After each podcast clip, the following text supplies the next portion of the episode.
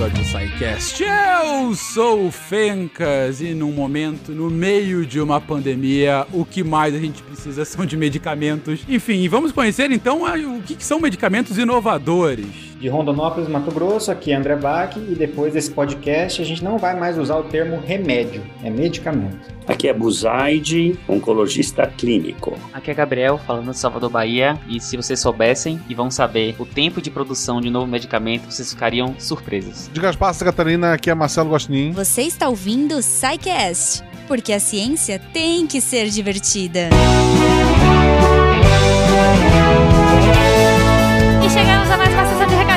recadinhos do SciCast. Eu sou a Jujuba e sim, estou aqui na quinta-feira quinta-feira para um episódio extra do SciCast. Olha aí que demais!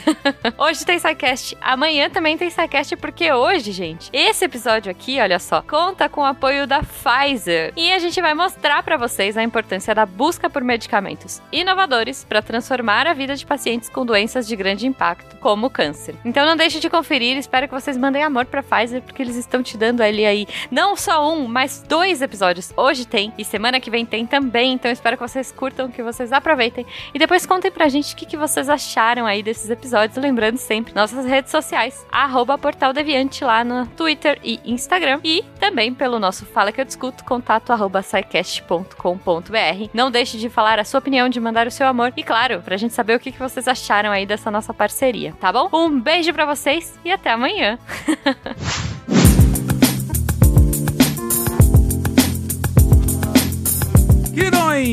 Começamos aqui mais um SciCast. Começamos, na verdade, uh, mais um SciCast especial. Estamos aqui uh, mais de uma vez nessa semana para trazer maravilhas da ciência, né? Como sempre, tentando trazer o que há de melhor da divulgação científica para vocês. E nesse momento, voltando para o assunto da medicina, voltando especificamente para esse limiar entre a medicina e a farmacologia, né? Uh, na verdade, a gente já falou sobre esse tema um pouquinho, né, em outros momentos. A gente já teve episódios especificamente para falar de fármacos, para produção de medicamentos, uh, para falar sobre como os medicamentos de fato agem. Eu lembro que a gente teve um episódio bem interessante de cronofarmacologia, mostrando de fato o passo a passo dos remédios e, e como que de fato eles têm a, a, o seu funcionamento ao longo do dia. A gente falou um pouco de ciclo circadiano né, lá também, enfim. Mas aqui a gente vai ah, para um outro lado em que a gente vai estar tá com, com essa lógica de como medicamentos inovadores ao longo da história foram sendo desenvolvidos uh, para conseguir tratar doenças que têm um impacto maior na população como um todo. Uh, como o câncer, por exemplo, que a gente explorou já tão bem no SciCast em outros episódios, né? Mas também outras doenças análogas ou outras doenças totalmente diferentes, mas que motivaram o desenvolvimento desses medicamentos. Para começar a falar de medicamentos inovadores, a gente tem que começar do básico, né? Gente, afinal, o que é um medicamento? Bom, é, medicamento, ele na verdade a gente tem alguns, algumas, algumas questões a respeito de, de de confusões que se faz, né? Eu até comecei o podcast falando um pouco sobre isso, né? Ah, é muito comum a gente usar o termo remédio, talvez seja o termo mais difundido, e embora não esteja errado, é, remédio é um termo muito amplo, né? Que se refere a qualquer coisa que traga um alívio para o paciente, né? Qualquer coisa que possa tratar ah, ou trazer algum benefício, né? Eu até brinco, né? Que rir é o melhor remédio, e nessa frase a palavra remédio até está bem empregada, porque realmente rir pode realmente trazer uma sensação boa, uma, algo bom para a pessoa, né? É, e quando a gente vem para o termo medicamento, a gente acaba deixando isso mais específico e mais aplicado no contexto daquele instrumento que a gente usa, aquele produto farmacêutico que a gente usa para tratar determinada condição, ou às vezes para prevenir, ou até mesmo para fins de diagnóstico, né? Mas a gente acaba utilizando então um produto final. Então o medicamento ele é um produto final elaborado, né? Tecnicamente elaborado. Então você tem lá um, quando você compra um xarope, por exemplo, você um xarope, vamos supor que é um xarope de paracetamol para dor e febre para uma criança. Então ali, aquilo é um medicamento, tudo que está ali dentro é um medicamento. O princípio ativo, que é aquele que vai fazer o efeito, que é o fármaco, que a gente pode comentar daqui a pouco, é, mas também junto vai ter um corante, um aromatizante, vai ter um veículo, né? Será que é líquido? Será que é sólido? É um comprimido, né? E, e algum conservante. Então você tem várias outras é, outros produtos ali que são os recipientes que a gente fala. Então você tem o princípio ativo e os recipientes recipientes. Então, esse conjunto é chamado de medicamento. E aí, aquilo que chega realmente no local de ação, que vai fazer o efeito é, no organismo, que é o princípio ativo, a gente costuma chamar então de fármaco, que é uma estrutura química que vai modificar as nossas funções fisiológicas, né? Visando um benefício, no caso, quando a gente fala de fármaco, né?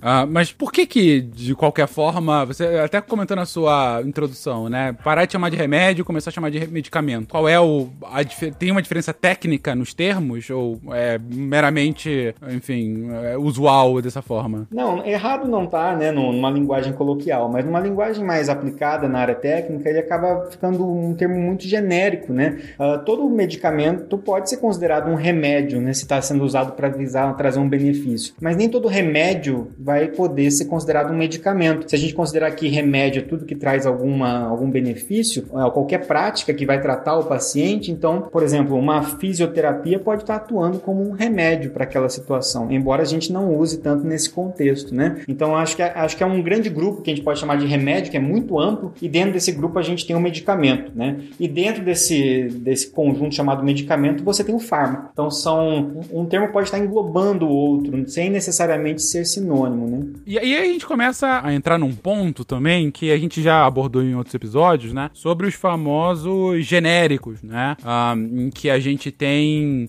Eu lembro que, que teve uma, uma grande discussão aqui no Brasil, umas, uns 20 anos atrás, né? Quando teve eh, aquelas questões de quebra de patente, né? Ah, principalmente para remédio contra AIDS, se eu não me engano, mas também com outros e tal. E, e aí começaram a vender muito o genérico. Ah, o que afinal é esse medicamento considerado como genérico? Ou até medicamento similar que a gente ouve? É a mesma coisa?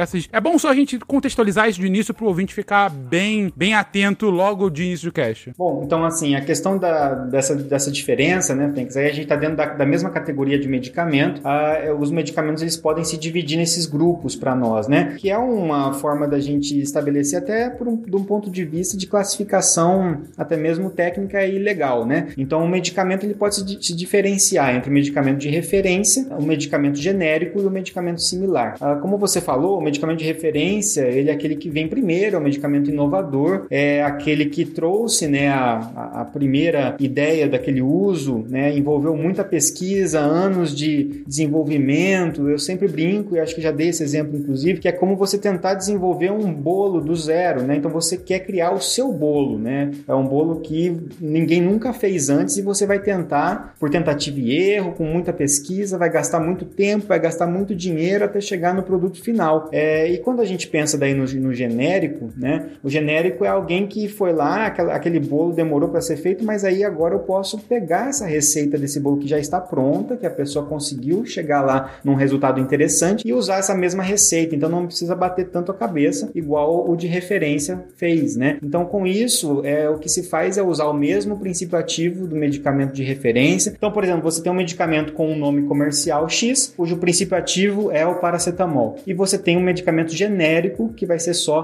paracetamol. O medicamento genérico é o paracetamol genérico, né? Que vai estar na mesma dose, na mesma forma farmacêutica, significa então que se for comprimido é comprimido, se for cápsula é cápsula, se for drágia, se for xarope, o que for vai ser da mesma forma, vai ter a mesma dose, a mesma via de utilização, a mesma indicação, tudo idêntico, né? E aí para tentar para poder garantir que eles sejam intercambiáveis, que é você poder trocar um pelo outro, né, que eles são equivalentes, se faz os testes então chamados de biodisponibilidade e bioequivalência, né, que são os testes para poder mostrar que uh, tanto é, o perfil de dissolução desse fármaco in vitro tal, ele é parecido e também depois em vivo, né, o perfil farmacocinético, quer dizer, a forma como esse medicamento vai se distribuir no organismo, o tempo que ele leva para atingir os seus locais de ação, o tempo que ele de meia vida dele vai ser similar, vai ser, vai ser, vão ser parecidos, né, vão ser equivalentes. A gente sabe que na ciência a gente não consegue provar uma igualdade, né, mas a gente consegue provar pequenas diferenças,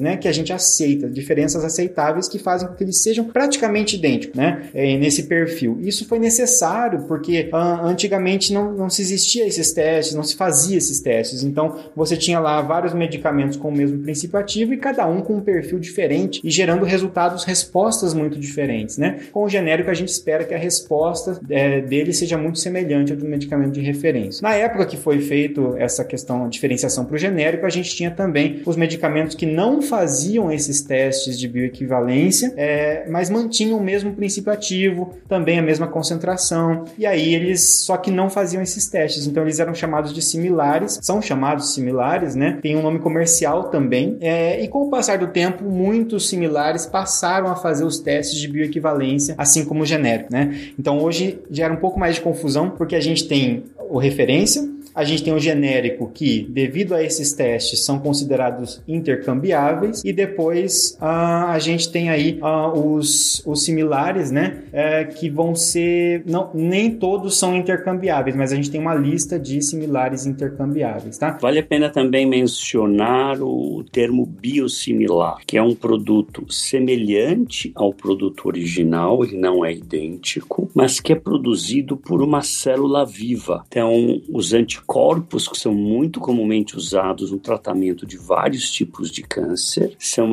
são frequentemente biosimilares depois que o produto original ou produto referência já sai e perde a patente. Então isso é muito comum. Isso é importante porque permite a redução de custo de medicamento. Isso, obviamente, como consequência última, aumenta o acesso, isto é, mais pessoas podem adquirir a medicação que pode ser útil. Lembrando aqui a categorização inicial que a gente colocou, né? O medicamento referência, né? Que de fato aquele que, que traz a, um novo princípio ativo, aquele que traz a, uma cura nova, né? O genérico, que é o mesmo princípio ativo do que aquele primeiro, ou seja, um análogo, né? Que é administrado da mesma forma, mas e acaba por conta disso justamente sendo intercambiável com esse medicamento de referência, né? Acaba é, é, a discussão que veio aqui no Brasil foi justamente aquela relacionada à quebra da patente desses medicamentos de referência para é, é, formulação de medicamentos genéricos que tivessem a, o mesmo tratamento, mas uma fração do custo, né? Porque você não teve toda a questão relacionada ao desenvolvimento. Os similares, que acabam indo é, numa direção similar àqueles medicamentos de referência, mas tem é, é algumas distinções, né? É, que, que acabam não, não sendo uma troca perfeita, né? Como era no caso do, do genérico. E aí acaba também trazendo essa última questão dos biosimilares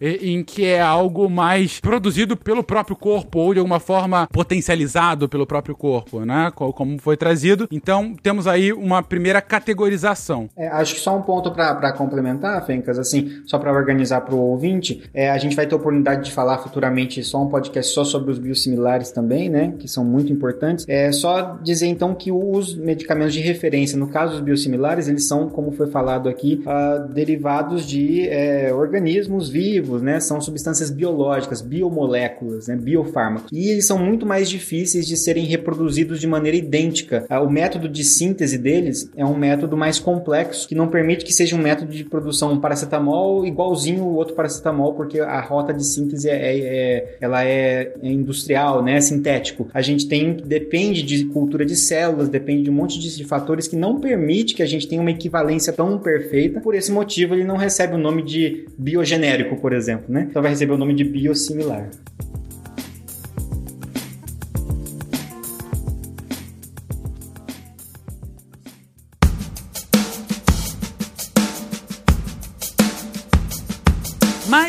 O episódio de hoje está com um foco realmente nos medicamentos inovadores, ou seja, nesses medicamentos de referência, né? Esses medicamentos que de fato têm, to tem todo um processo por trás para que é, é, se descubra uma nova substância tratando uma doença específica, você vê uma forma nova de tratar a mesma doença, você vê um novo princípio ativo, ou seja, você tem todo um custo de pesquisa e desenvolvimento e um esforço associado para que ele possa simplesmente existir. Gente, como é que funciona? O que, que, que é exatamente? Como é o processo de um medicamento inovador, né? O, próprio Gabriel já assustou. Vocês vão ficar surpresos com a quantidade de tempo que leva para o medicamento inovador. Por quê? São muitos anos mesmo, gente? Para começar, Fingas, a gente entender, medicamento inovador são todos aqueles medicamentos que eles são produzidos através de moléculas que eles são capazes de inibir ou reverter efeitos de determinada doença ou condição. Porque existe uma, uma classificação técnica de o que é doença e o que é condição. E, e a gente sempre está correndo, é sempre uma, caça ao rato. A doença surge e a gente sempre tá correndo com o medicamento atrás. Então, se na década de 30 e 40 as infecções matavam muito e a gente começou a descobrir os, os, os antibióticos, aí as populações começaram a envelhecer, surgiram as doenças ateroscler ateroscleróticas, a gente foi correr atrás disso. Então, é sempre uma busca de identificar mecanismos fisiopatológicos da doença, então, como surge aquela doença e como desenvolver ou como é, potencializar um tratamento que faça aquela doença ser revertida. E é um processo que, que ele demora, porque a gente parte de um princípio fisiopatológico, um estudo farmacológico, molecular, de entender como aquela molécula pode, pode funcionar. Então a gente tem as novas entidades químicas, né? Que você descobre uma entidade química e você é, pensa que ela pode ser útil em algum momento, em, alguma, em algum tipo de, de ação de alguma doença. E até você isso virar um medicamento é um, um, um passo bem longo que se dá. Você tem muita prospecção, muita pesquisa, muito teste. Você faz modelos in vitro, depois você precisa aplicar esses modelos em vivo, em modelos animais de camundongo, depois passar por todas as fases clínicas, até chegar no momento que aquele, aquele, aquela entidade química, aquela molécula foi transportada para uma fase agora de medicamento. Esse medicamento que possui dose conhecida, farmacocinética conhecida, farmacodinâmica conhecida, é, mecanismo de ação, efeitos adversos, tolerância e tudo isso é, demora bastante tempo. Vou adiantar um pouquinho só a, a pauta para falar do tempo. Esse processo pode durar 10, 15 anos de, de do, da produção de um novo medicamento. Então é bem demorado mesmo, porque a gente, quando o medicamento vai no mercado, a gente quer ter a certeza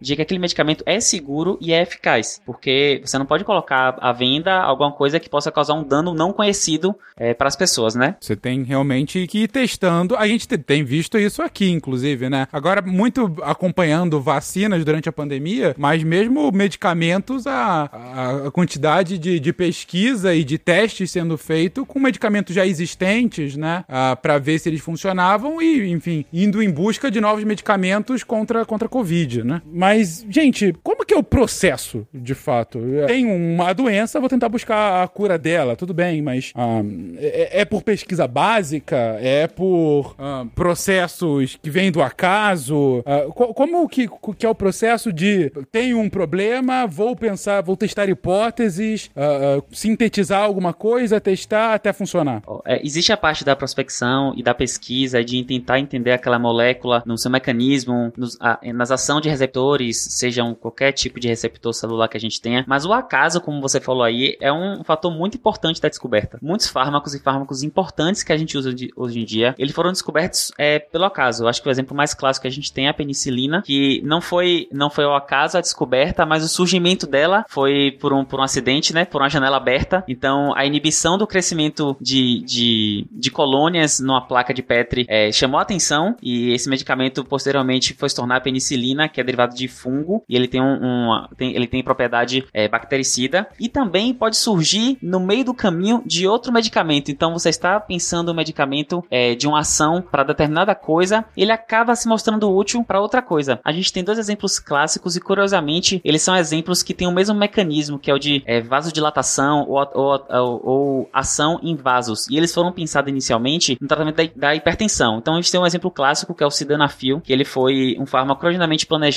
para ser um antipertensivo e antianginal, quer dizer, para dor no peito. E como é que seria a lógica dele? A lógica dele seria fazer uma vasodilatação, com isso aquela artéria que está com o, a placa de ateroma, que a gente conhece, conhece como placa gordurosa, tá lá entupindo o vaso, ele você vai é, dilatar esse vaso e melhorar o fluxo sanguíneo e reduzir a dor. E também no próprio dilatar do vaso, você acaba reduzindo a pressão, porque você reduz a pressão, né? É, se aumentou a seção transversal do vaso, você reduz a pressão. Só que durante os estudos foram vendo que esses remédios tinham um efeito, esse remédio tinha um efeito colateral interessante, que era a ereção. Por ele fazer essa vasodilatação, ele acabou funcionando para tratar pacientes com disfunção erétil, por exemplo. Ele acabou tomando outro caminho e foi levado para esse caminho de ser um remédio para disfunção erétil. E hoje ele é amplamente utilizado. Existem é, outros medicamentos da mesma classe que são usados para esse sentido. Outro exemplo é o minoxidil, é outro fármaco que foi pensado como vasodilatador e que hoje ele é utilizado, por exemplo, para crescer cabelo nas pessoas é, de maneira tópica ou injetável, porque a, o mecanismo de vasodilatação propiciou nos pacientes que estavam fazendo a pesquisa, estavam nas fases clínicas, eles tinham esse fenômeno de insurtismo, que é o crescimento de pelos no corpo. E aí se percebeu que esse insurtismo controlado poderia ser utilizado no tratamento da calvície, por exemplo. Então são dois exemplos interessantes, né, de medicamentos que foram pensados e estudados para um mecanismo e acabaram se mostrando muito úteis para outros, outras questões. Calvície e impotência são realmente muito úteis. Movimentam um belo mercado, né, Guaxa? Se bobear, dá mais dinheiro do que salvar a vida dos outros.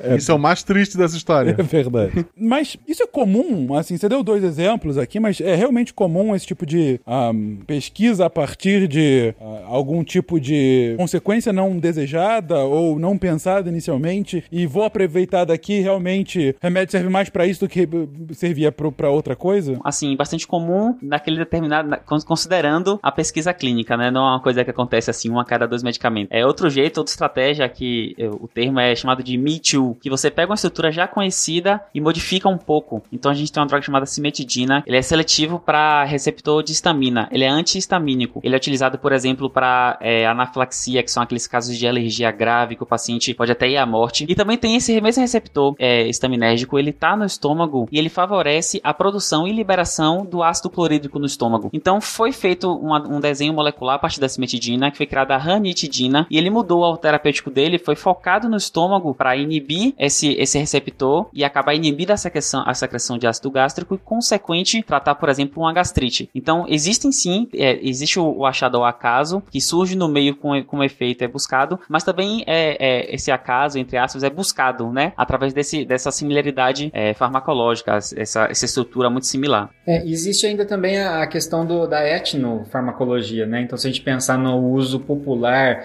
de algumas substâncias em algumas comunidades, muitas vezes desperta o interesse do pesquisador quando a gente vê que tem muita gente usando determinada planta, determinado chá, e aí pode despertar a ideia de tentar isolar um componente ali que possa estar trazendo algum efeito que de fato as pessoas estão falando. Nem sempre isso é verdade, muitas vezes esses medicamentos, eles, é, esses chás, né, não estão sendo usados por- só por uma questão popular, não por uma questão é, realmente de eficácia, né? Mas às vezes é um tipo também de ponto de partida, né? A gente tem um exemplo, assim, pra mim é o mais clássico, que, que é o ópio, né? Os opioides, que é derivado de, de planta e hoje em dia os opioides eles fazem parte da medicina em diversos contextos, seja tratamento de dor crônica ou na terapia intensiva, são muito utilizados e eles foram baseados através do uso do ópio recreativo. E a gente conseguiu ter uma gama de medicamentos. A digoxina também, né, que é um medicamento cardiotônico que é extraído também de uma planta, né, da digitalis. Ela também surgiu mais ou menos nesse contexto quando muito tempo atrás, né, um, um pesquisador percebeu que pessoas que usavam é, um determinado chá, uma, uma, uma associação de plantas lá no, num vilarejo, elas tratavam uma doença que na época era chamada de hidropsia, que eram as pessoas estavam inchadas, né, mas elas estavam inchadas por causa de uma insuficiência cardíaca. E aí estava tratando na verdade de insuficiência cardíaca e ao pesquisar essas plantas encontrou uma planta que fazia de fato é, esse efeito cardiotônico, né? E que é o caso da digoxina. Outro que é, que é bem interessante, hoje, esse também entra no contexto da pandemia, né? É muito utilizado no âmbito de terapia intensiva, são os agentes curarizantes, que ele vem da planta curare. A planta curare, os índios aqui na América do Sul, eles maceravam e passavam na ponta das flechas, porque ao atingir o inimigo, eles ficavam paralisados. Eles são paralisantes musculares. E hoje em dia na medicina, eles possuem efeito como bloqueadores neuromusculares para relaxar a musculatura do paciente e favorecer, por exemplo, a ventilação mecânica. Então é muito utilizado agentes curarizantes em pacientes que estão em ventilação mecânica na terapia intensiva e com trocas muito ruins. Aí no último nível de, de, de terapia, de intervenção, a gente pode usar esses agentes que são derivados de plantas aqui da América do Sul. É, e olha só que conhecimento interessante é, etnofarmacológico dos índios nesse caso, que sabiam usar na ponta das flechas esse o curare, né? Paralisavam, por exemplo, uma caça, uma ave, alguma coisa assim, e mais se alimentavam desse animal, sabendo que por via oral isso não fazia o efeito paralisante, né? Incrível, né? Muito maneiro, né?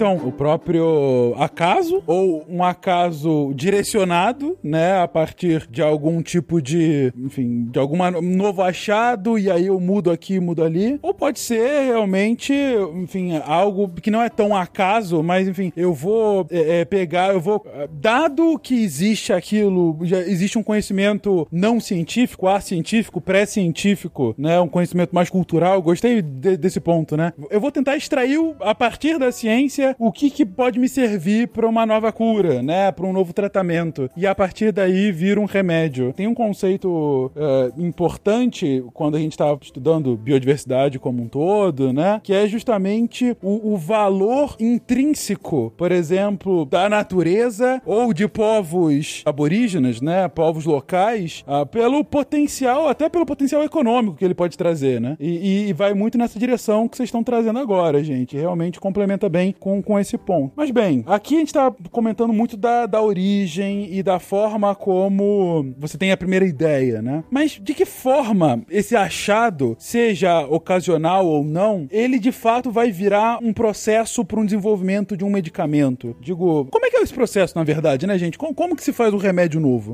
A gente fala aqui, dando esses exemplos, né? Fica parecendo que é muito, é muito fácil, entre aspas. Sim, né? não, descobrir é que é tipo filme. Isso, nossa, que interessante, eles usam essa flecha, vou pegar e de repente o remédio surge. Então, Exatamente. só pra ter uma noção, para cada medicamento que é lançado comercialmente e que passa para todas as fases e chega no momento de ser aprovado pela Anvisa, que tem é, isso é Anvisa aqui no Brasil, né, FDA, por exemplo, nos Estados Unidos, e que tem rigores técnicos científicos muito, muito importantes, para cada medicamento que chega no mercado, pode ser testado até 10 mil compostos nas fases iniciais. Então, assim, não é, é uma coisa que realmente demora-se muito para desenvolver e se estima que, por exemplo, 3 quartos, 75% de tudo que é gasto, que é gasto para desenvolver um novo medicamento seja usado para cobrir todos esses testes de todas as moléculas potenciais descartadas. Porque imagina que é um investimento de tempo e de recurso, né, de produzir muito grande e essas moléculas acabam não, não vingando, vamos botar assim. E aí, como o Bach falou, quando esse medicamento surge, é o que a gente chama de medicamento de referência. Então, esse medicamento que é, eu acho o exemplo que o Bach dá do bolo incrível, porque é justamente isso, é experimentando, é um ovo a mais, um ovo a menos, botar um sabor difer diferente, ir trocando, ir procurando moléculas, e aí chegou na receita do bolo. E esse é o medicamento de, de, de referência. Então, é o bolo de fulano. E os genéricos são o, a receita do bolo, feita igualmente, igualzinho, mas não é o bolo de fulano, é o bolo usando a receita de fulano, que é igual. E esses remédios é, referência são registrados na Anvisa e eles são, são garantidos serem cientificamente seguros, né? Além de eficazes, tem que ser seguro. Tão importante quanto a eficácia é a segurança. Mas, ok, você deu um overview aí de, de, de como é complexo a, essa produção. Bom, primeiro, quanto tempo leva e, e não sei, se, enfim, se Bach, Buzaid tem, tem essa informação também, mas como, como é o processo mesmo? Assim, descobrimos aqui um princípio ativo que pode servir ou não. Como é que é isso? Como que isso acontece? No que concerne ao câncer, o processo que você vai fazer inicialmente em células que estão vivas no laboratório. Você vai pegar um grande número de agentes e vai ver se inibem, por exemplo, células de vários tipos de câncer. Células de câncer de pulmão, célula de melanoma, célula de câncer de mama. E dentre essas células, mesmo dentro do mesmo grupo pulmão, vários grupos de células que nós chamamos de linhagens celulares. Então você vai ver o que inibe. E aí você vai tentar ver depois dessa fase chamada in vitro, você vai para o modelo animal, que é a fase in vivo, para ver se é tóxica demais. Por exemplo, mata o câncer, mas mata o animal. Isso não é uma boa droga, ela não tem uma boa relação efeito colateral benefício. Então você vai então selecionando,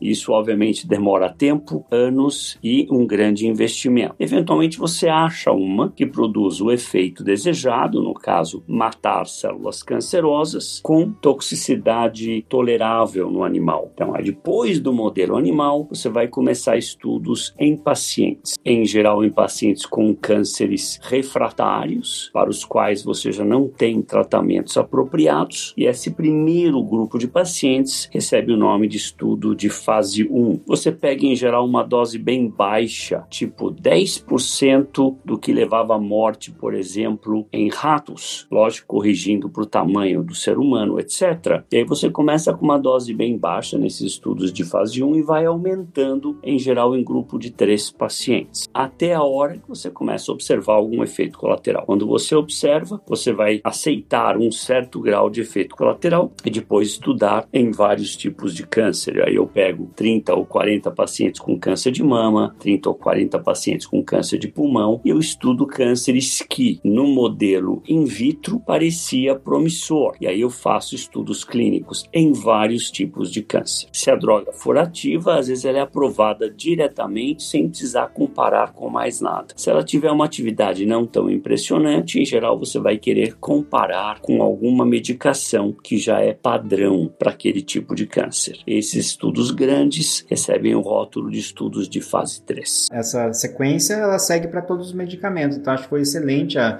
a visão geral que foi dada, né? E aí vale a pena citar também que quando o medicamento é lançado, ele ainda está em uma fase, se a gente pode pensar, de teste eterno, na verdade. Quanto mais as pessoas utilizarem, mais a gente vai ter informações sobre o uso. Então, isso foi feito para garantir a eficácia e segurança mínima né, desses medicamentos, mas o uso em grande escala pela população toda vai acontecer quando esse medicamento começar a ser comercializado. E aí a gente vai entrar na fase 4, que é a fase de farmacovigilância, onde é possível notificar os efeitos adversos novos que, que aparecem, né? Então, as notificações voluntárias de efeitos adversos. E isso muitas vezes vão aparecer alguns efeitos que não aparecem nessas fases iniciais, quando a gente está trabalhando com centenas ou até milhares de pacientes. Às vezes, quando a gente chega em centenas de milhares ou milhões de pacientes, a gente começa a perceber efeitos que não deu para detectar com uma amostra menor no início, né? Pelo que vocês estão comentando, medicamento nesse caso, ele vai ter um processo, então, bastante análogo ao da vacina, pelo que eu estava lendo, né? Recentemente agora com Covid. É, é muito parecido, né? Até, até as, os, os, números das fases lembram muito, né? Então você tem a fase 1, 2, 3 e 4 também. A fase 4 também é uma fase de acompanhamento. A fase 3 é aquela que determina mais a eficácia. A fase 2 já tem a questão de eficácia, mas tem a parte de segurança, fase 1 e 2, né? Então, e os estudos pré-clínicos que foram citados aqui, uh, da questão de ser in vitro e, e in, vivo em animais, né? Então, uh, segue uma lógica muito semelhante, bem como a taxa de sucesso também não é 100%, é longe disso, né? Para vacinas, talvez um pouquinho mais alta, é, às vezes, do que para medicamentos, mas é, se a gente junta tudo isso, medicamentos e vacinas, a gente vai ver que as taxas são bem baixas de sucesso comparado com né, o tanto que foi testado. E é importante ter essa noção porque o que chega para nós é aquilo que já passou por essas fases. Então a gente acaba tendo a falsa ilusão de que tudo funciona, tudo que o cientista pensa vira medicamento de fato, que é o que o Gabriel falou no começo ali, né? Ah, então já identificou aquela substância, vamos usar como medicamento e pronto, né? Então assim, tem que tomar cuidado com que existe um processo muito longo entre a hipótese, né, e você de, de fato ter o produto final ali, né? Uma coisa que eu tava vendo do todo o processo agora que, que o Buzaide contou é dessas fases in vitro e depois em vivo, né? Que é nessas fases in vitro que, em geral, a gente vê aquelas notícias bombásticas de remédios novos que parecem que são milagrosos, né? Do tipo, ah, pesquisas mostram que alho pode ser bom contra tal doença. E aí, na verdade, é baseado num paper que saiu de pesquisas ainda in vitro e que não. Na Transilvânia. Na Transilvânia, né? não, mas assim, algo bem específico, mas que de repente vai pra um, pra um caso, como o Buzard trouxe nesse in vivo para ver toxicidade, e aí de repente, assim, funciona in vitro se for comido 400 alhos por pessoa, entendeu? Alguma coisa assim. Então, acaba tendo, né, essas deturpações por conta do processo, não? Isso com certeza em oncologia, isso é particularmente muito comum. As pessoas estão todas sedentas por boas notícias, sedentas por luz no fim do túnel e qualquer coisa então é transformado numa droga promissora. Isso é, é lamentável, lamentável, porque as pessoas ficam presas nesse conceito que aquela medicação pode ser fantástica. A maior, a maior parte das medicações que, por exemplo, in vitro se mostram promissoras, quando vão para estudos em vivo já não passam da segunda fase, quando vão para estudos em pacientes podem se tornar extremamente tóxicas e nem prosseguirem para estudos subsequentes. Infelizmente, isso é um fato. Fencas, tem uma, até uma tirinha que fala sobre esse assunto, que é quando fala assim, sempre que você vê alguma notícia de que é, determinado medicamento possui uma taxa de cura de 100% em uma placa de Petri, lembre-se, se você pegar essa placa e jogar no chão, também vai matar 100%. Então, o, o in vitro, claro que você tem um racional molecular por trás, né? Só que quando você vai para o in vivo, como o Buzati falou aí é, brilhantemente, quando você vai para o in vivo, é, você precisa resguardar o indivíduo. Então, não adianta nada você matar 100% das células é, neoplásicas e você acabar matando junto o indivíduo. Então, você tem que ter um, um, uma, uma, droga um, em um nível que a faixa terapêutica não seja uma toxicidade grave para o paciente. É aquilo, vai curar a doença, mas a, o, o, hospedeiro morre no, no, meio do caminho, né? Então, Exato. Mas, tá do, mas tá curado, ele não tem mais aquela doença, né? Exato. Assim, o, a, o tratar a doença talvez seja a parte, existe uma parte, mas mais difícil ainda é manter o hospedeiro vivo depois de ter curado. É, é exatamente. Esse é o ponto. Não, não dá pra, pra, enfim, no meio do caminho. Ou até outra coisa que a gente tem ouvido muito agora durante toda a pandemia, né? E todo o, o processo para achar a vacina. Ah, a gente tem que achar uma vacina ou uma cura que seja boa, mas que cure sem ter um efeito deletério maior do que o benéfico, né? Assim, o, o efeito deletério pior seria matar a pessoa, matar o paciente. Mas a gente ouviu isso muito com cloroquina agora, né? Tipo, ah, não, que vai. Pode curar, pode curar, mas enfim, ah, vai curar ou não, mas dá aí problemas no, no coração e tudo mais. Então, será que vale sequer testar, né? Então, imagino que também nessas outras etapas, esse tipo de informação que vai, ser, vai sendo levantado, né? Pra ver se, se não vai ter algum tipo de, de efeito negativo que jogue contra o que de fato está se querendo. É, é importante esse, esse equilíbrio entre risco e benefício, né? É muito importante para qualquer medicação a gente avaliar é, e, e, desejar que os benefícios superem sempre os riscos, né? E para ter essa garantia só quando a gente realmente se baseia é, nos estudos, nesses, em todas essas fases que foram faladas, né? Não adianta é, simplesmente ter uma hipótese utilizar um medicamento baseado num possível benefício que na verdade eu não conheço e não comprovei, enquanto eu estou sujeito a vários riscos que podem estar comprovados ou não. Mas assim, se eu não tenho benefício comprovado, não tem por que eu me colocar em risco, né? Acho que a ideia principal é essa. Não importa se esse risco é baixo ou é alto. A gente não pode falar é, de efeito adverso, ah, tem um efeito adverso muito grande ou tem pouco efeito adverso, se a gente ainda não demonstrou a eficácia. Por isso é importante a importância de todas essas fases que o Dr. Buzaid falou, né?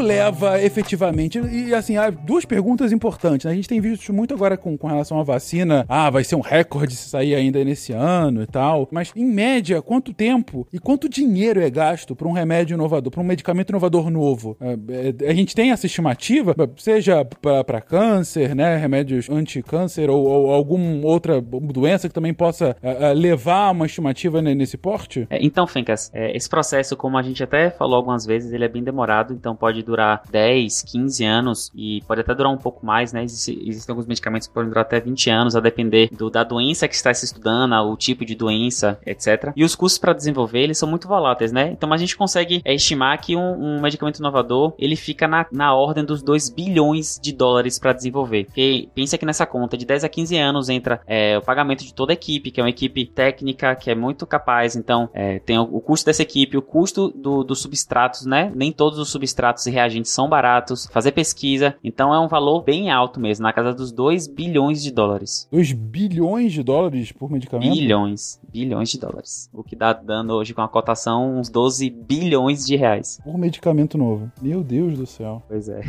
é, é um processo longo, de fato. Imagino a quantidade de pesquisa e desenvolvimento que tem que ter para isso, mas caraca, caraca, eu não imaginei que fosse essa magnitude. Ao mesmo tempo, a gente tem o caso dos antibióticos, né? Que, enfim, alguns dos primeiros medicamentos vão nesse caminho, e alguns dos medicamentos que simplesmente é, tiraram a gente, uh, levaram a gente para a modernidade, né? Tiraram a gente de um tratamento de saúde e deram uma sobrevida muito maior pra gente, né? Com, com os primeiros antibióticos e, e o que eles conseguiam uh, combater. Quem estuda, pega alguma matéria de farmacologia, sabe que é, é gasto um bom tempo falando de antibiótico, porque a gente tem muita classe de antibióticos. Surgiu ali no período entre guerras, né? E mais pra Segunda Guerra, na verdade, com Alexander Fleming, com a penicilina. E se imagine, a gente hoje é uma coisa até inimaginável. A gente tá com uma pneumonia, trata em casa na maioria das vezes, a gente compra um antibiótico na farmácia e toma. Mas naquela época era quase um decreto de morte. Se, a, se o sistema imune não desse conta, a pessoa entraria em sepse e ela, ela iria a óbito. Era uma morte decretada. E as pessoas morriam de infecção. É, cortes, infecção de pele, era uma coisa que levava a óbito. E hoje em dia a gente tem uma gama de antibióticos e eles agem, e é bem interessante quando eu estudo isso, eu gosto bastante, porque eles têm, eles agem em diferentes locais. Então, tem um que age na,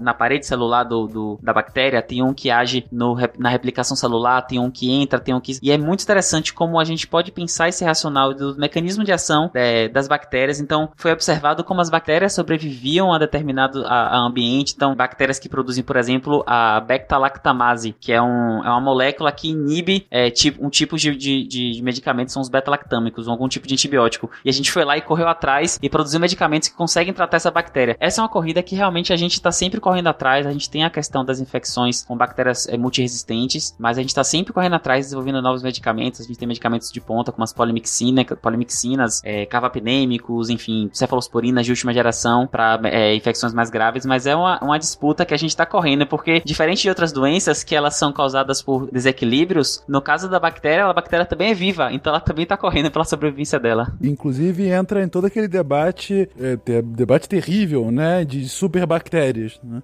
Bactérias que vão mutando, conseguindo imunidade a esses antibióticos e de repente a gente não tem mais como tratar, né, da, da, daquela doença específica. Uma área bem, bem complexa, né, porque você precisa de muito investimento para algo que acaba uh, constantemente oferecendo resistência, né? Então é uma área que necessita muito investimento, investimento o tempo todo, recuperando muito uh, outros tratamentos mais antigos com outras associações, né? Então a questão da, da resistência bacteriana é, uma, é algo muito complexo realmente de tratar e que necessita constantemente de inovação, uma área que precisa de inovação o tempo todo. Seja inovação através de novos fármacos ou inovação em protocolos, recuperando fármacos antigos em outros tipos de associação.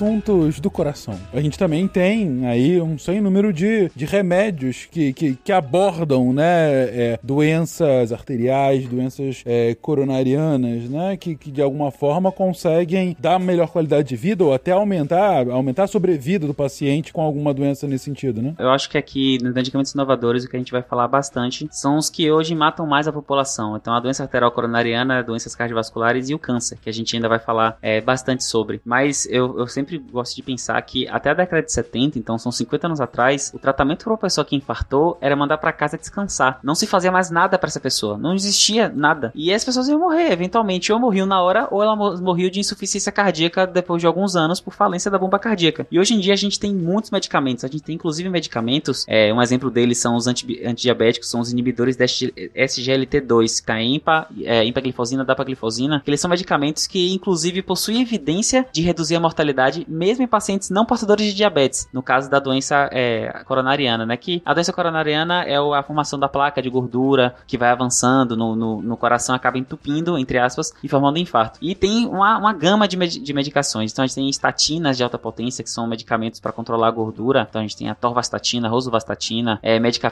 medicamentos que alteram mais eixo hormonal, então mexem um pouquinho na vascularização, que usam tanto para hipertensão quanto para pacientes com doença arterial coronariana. Então tem os inibidores da enzima conversora de angiotensina, é, os bloqueadores de receptor de angiotensinogênio, então tem a valsartan, né, nalapril. São muitos medicamentos que a gente tem. Vasodilatadores, que a gente falou lá atrás do Danafil, que ele foi pensado como um medicamento antianginoso. Hoje a gente tem os nitratos, né, que eles reduzem a dor porque fazem essa vasodilatação no coração. E o mais, o mais conhecido que a gente tem, com certeza que o pessoal sabe, que é o ácido acetil salicílico, que ele é usado como, é, apesar de ele ser um analgésico, foi visto que ele tem um, um potente efeito anticoagulante. Então ele serve como um, um medicamento, na verdade, antiagregante plaquetário, ou seja, ele inibe que as plaquetas que fazem a parte da, da de parar, de, de hemostasia, de parar o sangramento, inibe que essas plaquetas acabam se aderindo nessa placa e tornando ela mais instável, mais inflamada e acaba crescendo. Então a gente tem muitos medicamentos que foram é, desenvolvidos. Então, lembra que eu falei, década de 70, hoje a gente está em 2020 e a gente tem muitos medicamentos que em 50 anos mudaram a vida da doença é, arterial coronariana de uma forma gigantesca. E a gente ainda tem muito que descobrir, pensando que é uma doença que tem realmente um impacto ainda muito grande na vida das pessoas. E chegando aqui a, a estrela da festa, né? De fato, os medicamentos contra o câncer, né? A gente até já tinha dado aqui o caso a caso, né? O desenvolvimento ah, para medicamentos oncológicos. Ah, ah, que exemplos assim a gente tem de medicamentos que foram que tiveram esse tipo de, de desenvolvimento, enfim, ah, e tratamentos como um todo, né? A gente tem aí um, uma história com, com o câncer de, de muito tempo, né? E como que isso, de alguma forma, tem sido tratado e esses medicamentos inovadores têm sido introduzidos ah, para as terapias de pessoas com esse tipo de doença? Acho que primeiro vale a pena só ressaltar uh, o que é o câncer na realidade, né? Então, corresponde a uma proliferação de células que não tem controle, proliferam o tempo todo e tem a capacidade de poder se espalhar. E isso decorre de alterações no DNA da célula, que nós rotulamos como mutações. Então, por exemplo, o exemplo que eu sempre dou, se você cortar a cutícula, ela cresce, vai ter um certo número de divisões e depois a célula para. Ela é programada para fazer assim. Se fosse um câncer, ela não pararia nunca de proliferar, provido que tem oxigênio e nutrientes para a célula cancerosa proliferar, ela é imortal. Então, esse é um ponto importante. Então, o tratamento do câncer realmente, até por volta volta uh, de 1940, na Segunda Guerra Mundial, que se usou a mostarda nitrogenada, que era um gás realmente para matar o inimigo. Você tinha que olhar, inclusive, a direção do vento, que esse gás venenoso produzia queimaduras no corpo das pessoas e se observou em autópsias que as células imunes que ficavam em gânglios e as células brancas eram todas depletadas, destruídas por o gás da mostarda nitrogenada. Tiveram a ideia então, será que dá para tratar linfomas e leucemias com esse remédio? E testou-se em humanos e para linfoma ela foi bastante útil, inclusive foi incorporada nos primeiros esquemas para tratar uma forma de linfoma chamada doença de Hodgkin. Eu quando treinei, eu treinei nos Estados Unidos há mais de 30 anos atrás, eu ainda usei a mostarda nitrogenada endovenosa para tratar a doença de Hodgkin. Hoje já não é mais usada, mas ela claramente foi muito importante na cura desse tipo de linfoma. Depois, na década de 50, a gente começou a entender melhor essa proliferação das células e começou a desenhar substâncias que iriam alterar o funcionamento do DNA. A primeira foi um remédio chamado 5-fluoracil. E depois começaram a aparecer uma série de remédios que atacam o DNA ou os túbulos de proliferação da célula. Nasceu então a quimioterapia. A quimioterapia é importante, ela é usada até hoje. Nós não conseguimos ainda nos livrar da quimioterapia, mas não corresponde aos maiores avanços da oncologia. Os dois maiores avanços da oncologia, um é a chamada terapia-alvo, que são medicamentos que atuam em pontos específicos da célula, importantes na proliferação celular. Então, hoje nós temos uh, medicamentos que impactam muito na evolução. Por exemplo, uma pessoa com câncer de pulmão que nunca fumou, que não é a maioria, 80 a 90% de quem tem câncer de pulmão é fumante ou ex-fumante. Mas tem um grupo 10 a 20% que nunca fumou. Essas pessoas em geral têm mutações nas células para as quais frequentemente nós temos medicamentos que bloqueiam o funcionamento dessa célula e a proliferação. E esses pacientes vivem muitos e muitos anos fumando comprimidos que bloqueiam essas proteínas que estão anormais. Segunda grande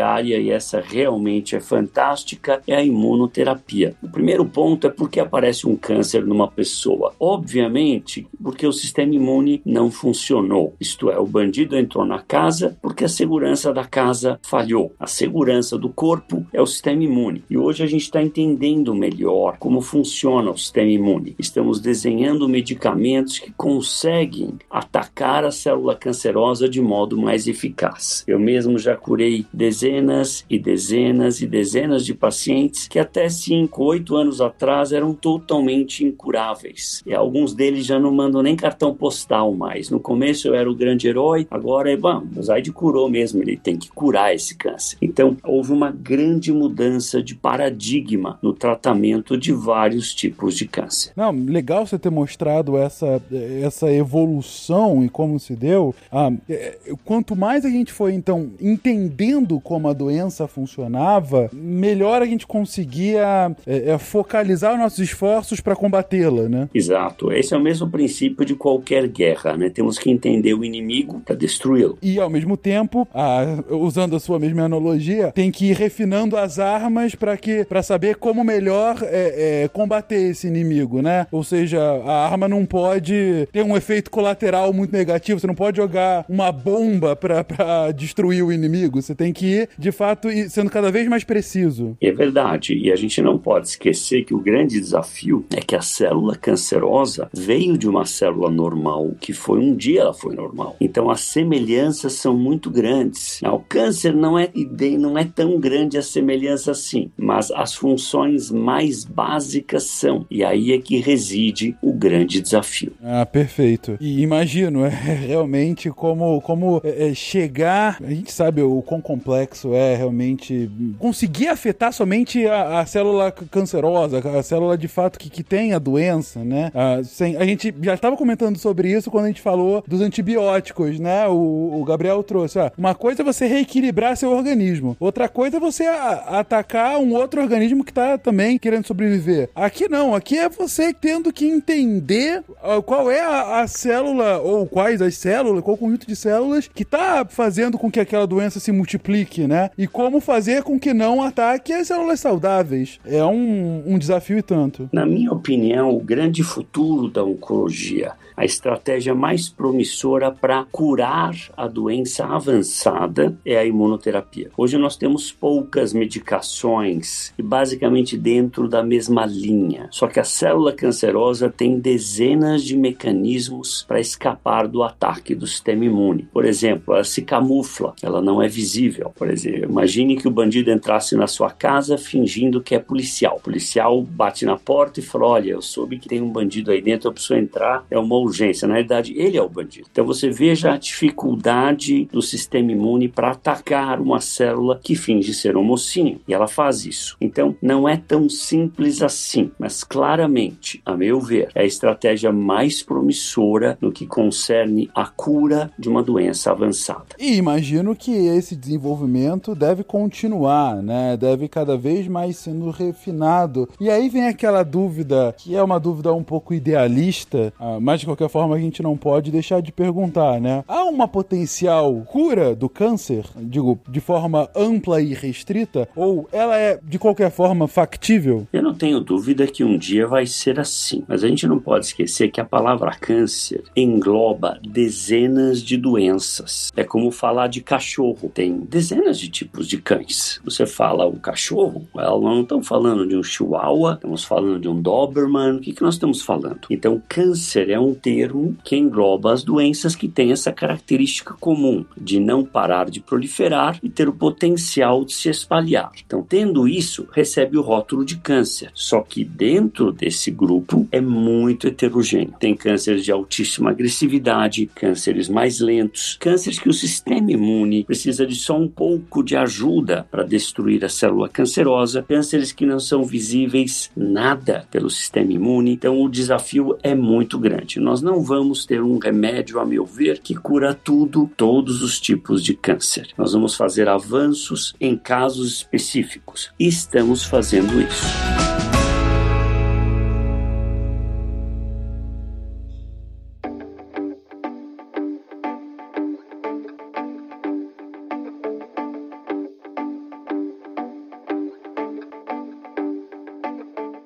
Eu estava comentando, que é, doença cardiovascular e câncer hoje, é um, hoje são as doenças que mais matam no mundo, né? Então, é, a, o envelhecer da população mundial, junto com o surgimento de terapias, como o próprio surgimento dos antibióticos, prolongaram a, a, a vida das pessoas. E com o prolongamento da vida, invariavelmente aumenta a incidência e a prevalência de doenças que ocorrem no final da vida. Então, seja é, uma doença de origem cardíaca, por exemplo, por um acúmulo a longo prazo, mudança do estilo de vida, ou o próprio câncer, que por mais que tenha um fator fatores, é, fatores é, exógenos, fatores de risco, a gente sabe que o fator idade é um fator muito importante para o surgimento da doença, né? A gente está o tempo todo replicando células, consertando defeitos em células, e isso a longo prazo só faz aumentar a chance. Então tem dados da OMS aqui de 2018 que o câncer matou 9,6 milhões de pessoas no mundo. Então, é, se a gente for pensar, é, seria uma morte a cada seis no mundo são relacionadas à doença. Morreram 54 milhões de pessoas é, no mundo. Se a gente for pegar no Brasil, o surgimento de novos cânceres aqui, o INCA já tem dados no, do, de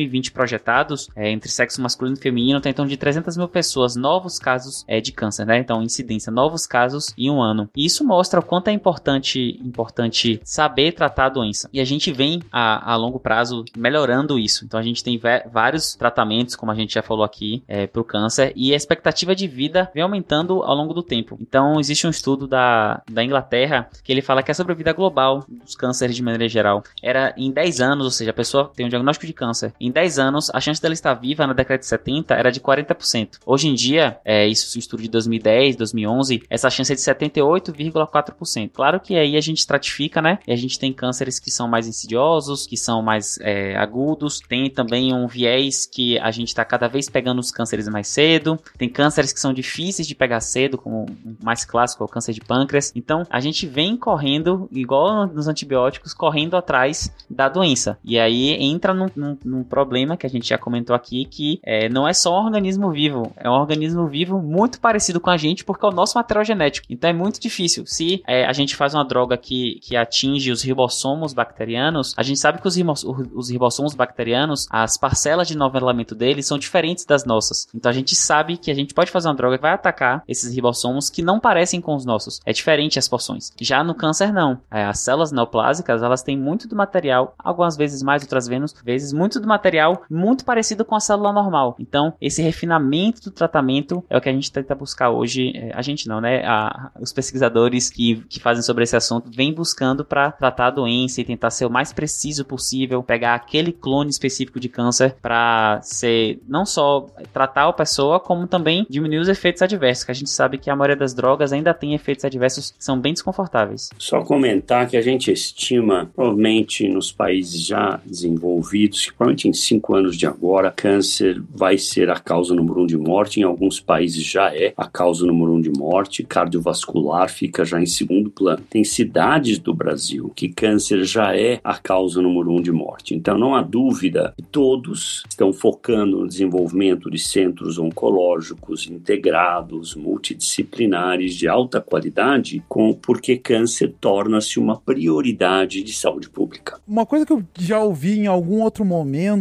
Buzard, eu não sei se você ecoa isso também, mas que com o aumento da expectativa de vida e o potencial de cura de outras doenças, a, o câncer tende a ser ainda mais uma possibilidade, né, de, de para as doenças, porque assim, você tem mais, mais chance de, de, ao longo da vida, desenvolver algum, né? Concordo, concordo. E, obviamente, conforme esses erros no processo de proliferação vão se acumulando, quanto mais você vive, maior a chance desses erros se acumularem. A idade é sempre um fator de risco para desenvolver um problema oncológico. Essa sua afirmação é correta. Ah, perfeito. Então, dentro da, da, da questão relacionada a, a, ao câncer como um todo, e aproveitando aqui que, que o episódio deve sair justamente ah, no Outubro Rosa, ah, você teria como ah, explorar um pouquinho a questão de desenvolvimento medicamentoso ah, especificamente relacionado a câncer de mama? Com certeza. O câncer de mama uh, realmente se beneficiou das pesquisas e o melhor entendimento da biologia da doença, isto é, como ela é. E aí, o primeiro grande avanço foi o tratamento para uma proteína chamada HER2, que mudou muito, muito, muito a história natural da doença. Que no,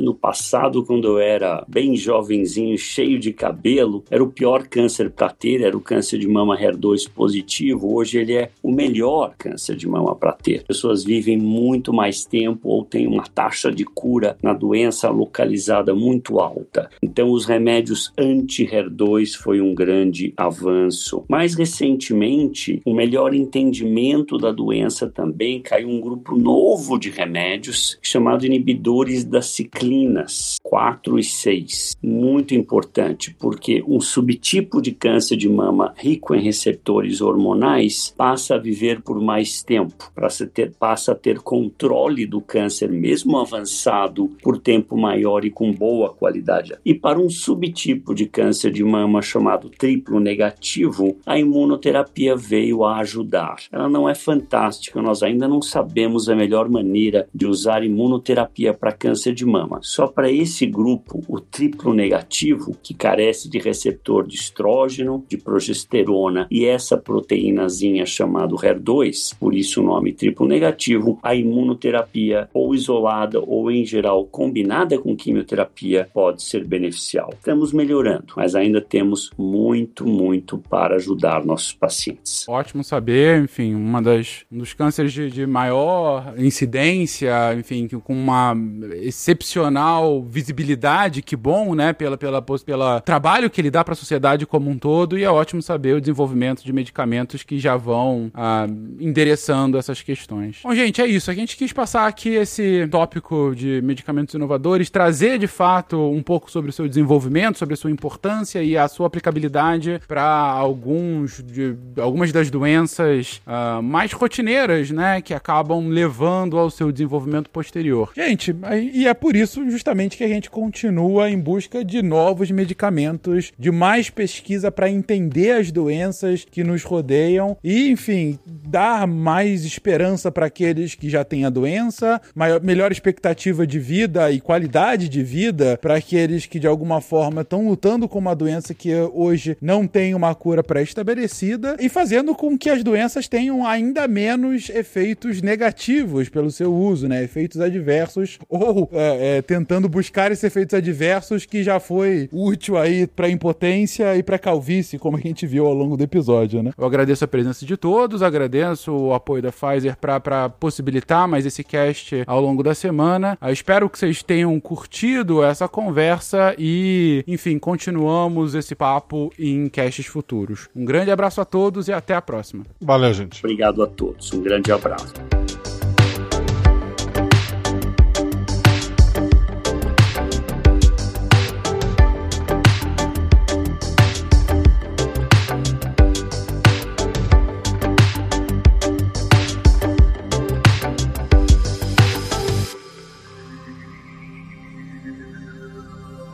Se a ciência não for divertida, tem alguma coisa errada. Tem que ser divertida. A coisa mais divertida que tem é a ciência.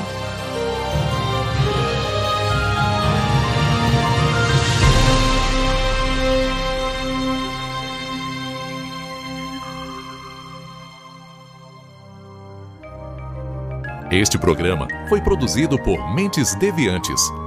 deviante.com.br Este programa foi editado por Tapcast. Edições e Produções de Podcast.